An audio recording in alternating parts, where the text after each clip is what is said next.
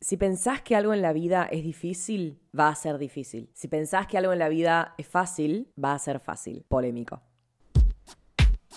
Buenas, yo soy Jacinta, este es mi podcast tipo, palabra que repito muchas veces, por eso le puse ese título, no me lo reproches, por favor. Antes de que dejes el celular, podés seguirme en Instagram, Spotify y TikTok para estar al día de todo lo que pasa en esta comunidad. Pedazo de comunidad. Y bienvenido o bienvenida a otro de mis episodios. No sé cuál estás por escuchar, pero están todos buenardos. Hace años luz que no grabo a la tarde. Son las 6 y 20 de la tarde, no sé qué es este horario. Generalmente en este horario busco salir de mi casa. Me encanta la luz de tarde y como el clima de la tarde cuando se convierte en la noche, ¿no? Me encanta. No sé por qué estoy en mi casa y no sé por qué estoy grabando. Bueno, sí.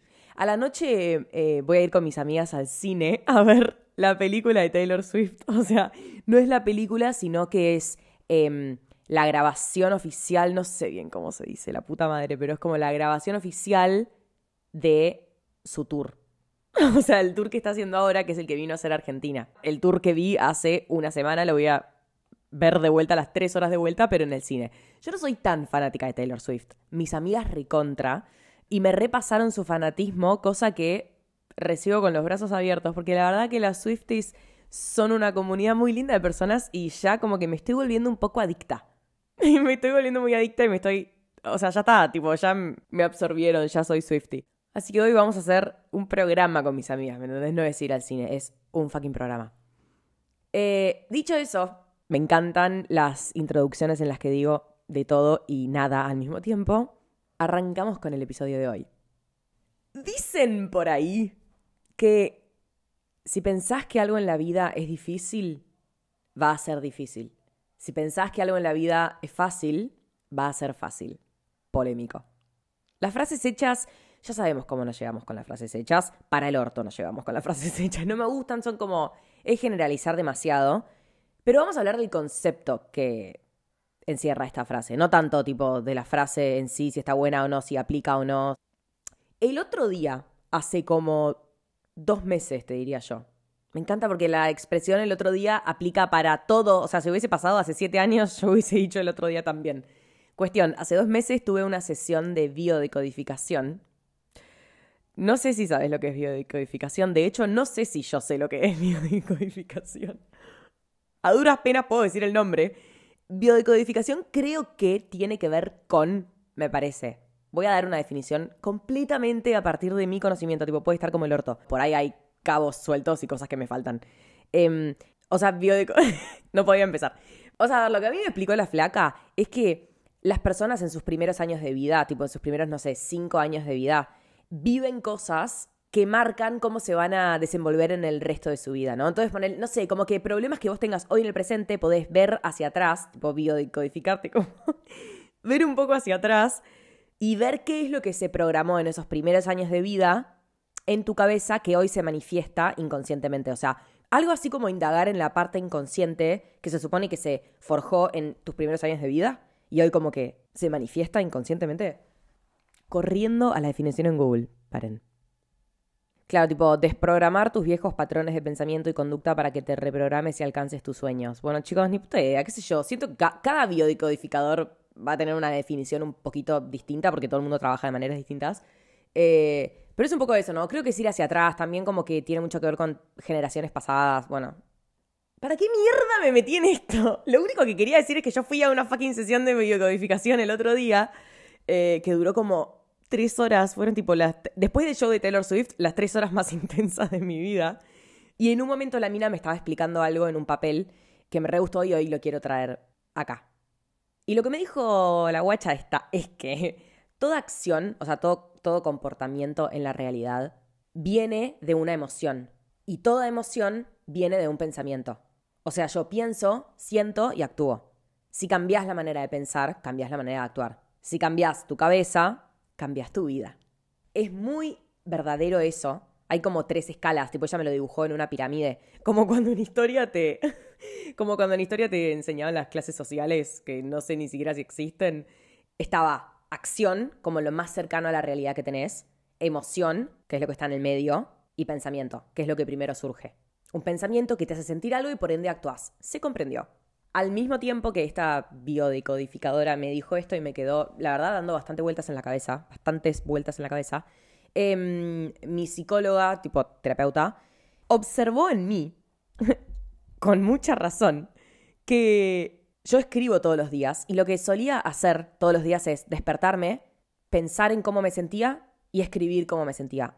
Hoy me siento bien, hoy me siento mal, hoy me siento mazo, hoy me siento rara, hoy me siento bajón, hoy me siento re arriba. Dependía de cómo me levantaba para ver cómo encaraba mi día. Y literalmente ayer, o sea, no sé cuándo tuve terapia, tuve hace dos días creo, me dijo tipo, ¿qué pasa si, qué pasa si te levantás y en vez de escribir cómo te sentís, escribís cómo te querés sentir? Yo dije, tenés, tenés un gran punto. ¿Viste cuando alguien te pone frente de tu cara algo que no, no habías visto, que era tan obvio? Tipo, ya, ya lo tenías enfrente, pero tenés otra persona que te lo señala. Y es tipo, che, la verdad, tenés un punto. O sea, en vez de despertarme, listo, hoy me desperté mal, eh, voy a tener un día de mierda y los eventos que tenga en este día me van a costar porque hoy simplemente ni idea decidí despertarme mal, no sé por qué. Eso me pasa, como que no sé qué factores condicionan mi, mi humor. Esta semana hubo un día que me fui a dormir bastante bajón y me desperté y ya estaba todo ok. Y digo, ok, ¿qué carajo pasó en el medio? Tipo, ¿qué pasó en mis siete horas de sueño? A veces es el descanso. Es verdad, bueno, pudo haber sido el descanso, pero digo, ¿qué carajo pasó en el medio? O sea, ¿de qué estoy dependiendo yo para que mi humor mejore? ¿De un sueño que tuve? No sé, ni siquiera me acuerdo qué soñé, pero digo, es bastante random, como que el ánimo va fluctuando y a veces no tenemos total conciencia sobre qué lo afecta. Pero sí podemos poner conciencia justamente al despertarte, en vez, de, en vez de chequearte cómo te sentís, o en realidad sería, además de chequear cómo te sentís, proponerte cómo te querés sentir ese día. Porque si sucede que ese día te sentís mal y tenés cosas que afrontar, no sé, quizá te pasa que ya predisponés todo tu día a cómo te sentís. Tipo, ya estaba a ser un día de mierda, ¿entendés? Uf, qué paja, me desperté como el orto y tengo 80.000 cosas y tengo clases de facultad y tengo que entregar y tengo que ir acá y allá y cosas que no quiero hacer. Y lo único que haces es como seguir alimentando esa cadena negra, literalmente, esa cadena como, como ese espiral. ¿A qué va todo esto? A que un poco la frase que nombré al principio. Si pienso que algo es difícil, me va a ser difícil. El otro día vi un TikTok que decía esto, que yo no me acuerdo si ya lo nombré acá. No me acuerdo si lo nombré, si lo terminé subiendo, si lo dije al pasar, si lo profundicé. No la verdad no recuerdo, pero por las dudas lo vuelvo a decir. Eh, vi un TikTok, ay, re cliché, tipo, yo no creo en el universo, no creo en las energías, no creo en la mayoría de esas cosas en este momento de mi vida. Eh, o no sé, a lo sumo no, no llama tanto mi atención vi un TikTok que decía que el universo te va a decir que sí a todo. No importa si es el universo, si es Buda, si es Dios, si es Jesús crucificado en la cruz o si es Mahoma yendo a la montaña. No importa quién, qué, cómo, cuándo, dónde, el Big Bang, tipo, no importa, no estamos hablando de creencias, pero hay algo muy, hay algo muy verdadero para mí en este TikTok que vi, que decía que el universo, no importa quién sea, siempre te va a decir que sí. Igualito a la frase que puse al principio de este episodio. En cuanto te predispongas y en cuanto tu mindset, que no sé cómo carajo se dice en castellano, y ese hecho me persigue, mindset, ¿cómo se dice mindset en castellano? En cuanto tu cabeza, en cuanto tu cerebro, en cuanto tu mindset te diga que algo es difícil, va a ser difícil, como que te va a resultar mucho más pesado de lo que quizás es. Y en este momento estoy buscando la traducción de mindset. Ah, mentalidad. ¡Qué boluda! Era re fácil. ¡Qué pelotuda! Bueno, mentalidad. Retomo, retrotraigo, vuelvo hacia atrás. El universo te va a decir que sí a todo lo que vos le digas. Y con esto me refiero a. Tu mente le va a decir que sí a todo lo que. a todo lo que vos le presentes.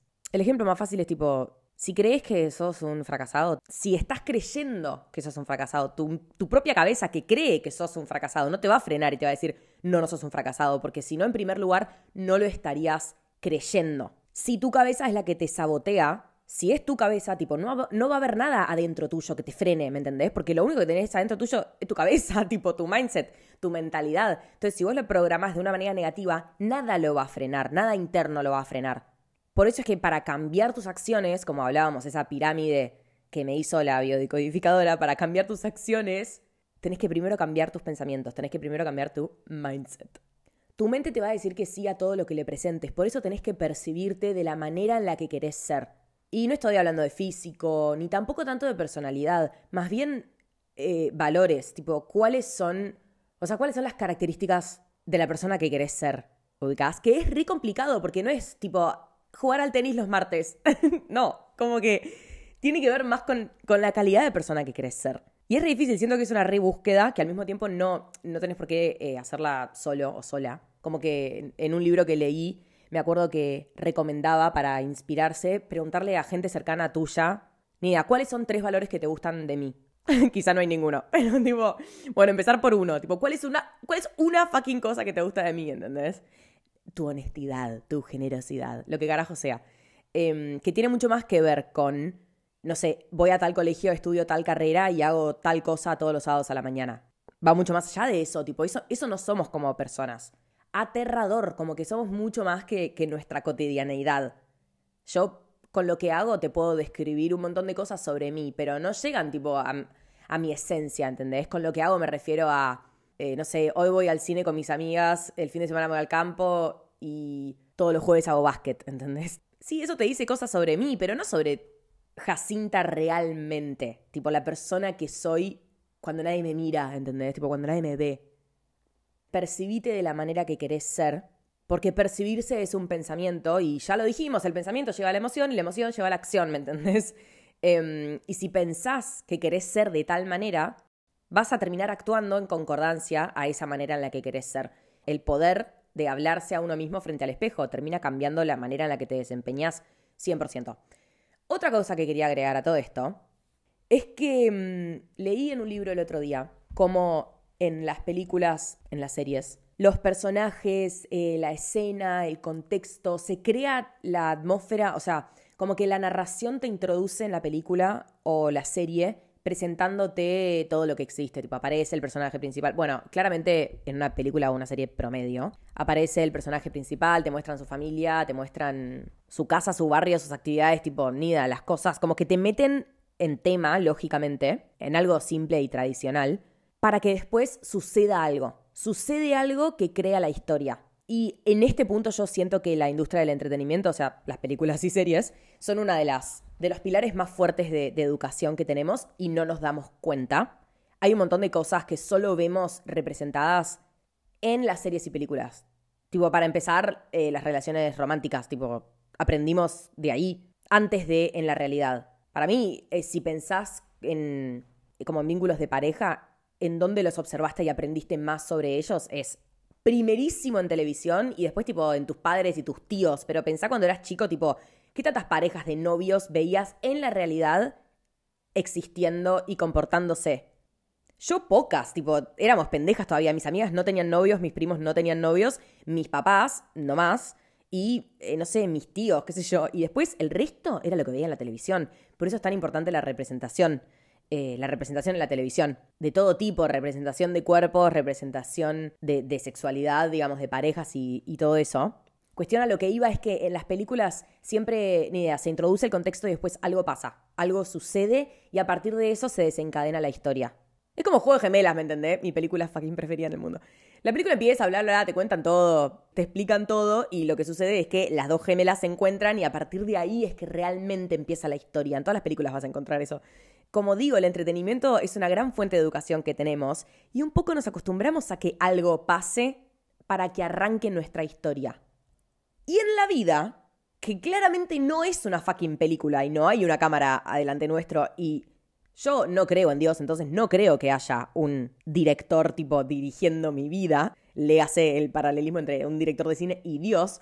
Em, en la vida, ni idea, si vos no haces que las cosas pasen, las cosas no pasan. No, sé, como que es re duro darse cuenta, pero hay medio que salir a buscar a la vida, ¿entendés? Hay, medio que salir a buscar, tipo hacer, hacer que las cosas pasen y no dejarlas tan, tan eh, libradas al azar, sino libradas a, a vos mismo, a tus intenciones, que pueden ser, las intenciones de una persona pueden ser más tranquilas y más tipo bajo perfil, tipo menos abruptas, y las decisiones de otra persona pueden ser completamente gigantescas. Cada uno tiene sus deseos y sus intenciones, no tienen por qué ser todos bruscas y radicales. La cabeza es el lugar en donde pasamos toda nuestra vida. O sea, desde que nos paren hasta que nos entierran. Que igual yo ya lo dije a mi familia, no me entierran, porque me parece una depre. liberen mis cenizas al viento. Pero digo, posta, la cabeza es el lugar que habitamos absolutamente toda nuestra vida. Si no trabajamos en ese espacio, que es a partir de lo que todo el resto nace, si no trabajamos en nuestra cabeza, no tenemos nada, literalmente. Trabajar en tu cabeza implica un montón de cosas. Y no solo para con vos, digo, no esto de como, bueno, cerrarse y empezar a fijarse solo en nosotros. Porque una de las cosas que mejor le hace a nuestra cabeza es estar con otra gente, ayudar a otra gente, ser servicial, ser amable, empático, compartir, tener sueños compartidos o experiencias compartidas y eso. Digo, no sé quién carajo lo dijo, pero el hombre es un ser social, lo dijo Aristóteles, no tengo la más puta idea y ya seguro ha pasado mucho tiempo. Pero eso, o sea, somos seres sociales y muchas veces en servicio y ayudando y siendo bondadosos, parezco una catequista, es donde, es donde más nos nutrimos y a nuestra cabeza. Entonces digo, son cosas para tener presentes. Sí, más allá de que te revierta, tipo, salir de joda todas las veces que puedas, hay cosas que también nos nutren un poco más. No estoy en contra de la joda, me encanta la joda, me encanta la fiesta, me encanta la joda, me encanta salir con amigos, etc. Pero también leer un libro de vez en cuando, escribir de vez en cuando, ir a terapia, ayudar de la manera que sea. Eh, un montón de cosas tan simples que por alguna razón nos hacen tan bien. Perseguir cosas que te hagan bien. Y si no sabes qué cosas te hacen bien, voy a hacer un episodio al respecto, que ya estuve pensando, así que nada, en cualquier momento se viene ese episodio. Con todo eso dicho, termina aquí este episodio. Ah, y les dije que al final de cada episodio les iba a recomendar alguno parecido para escuchar, porque ahora que se está sumando tanta gente nueva, porque entiendo lo abrumador que puede ser, tipo querer escuchar un podcast y que de la nada hayan como 120 episodios y decir, bueno, ¿cuál carajo escucho? Bueno, acá estoy. Ok, los dos que voy a recomendar hoy son El problema de los escenarios ficticios y Nunca te va a ir mejor de lo que tu cabeza te permita. Espero que alguno de los dos no los hayas escuchado, porque si no, hago mi trabajo para el orto. Pero, en fin, loquitos, nos vemos ahí y si no, la semana que viene. Chau.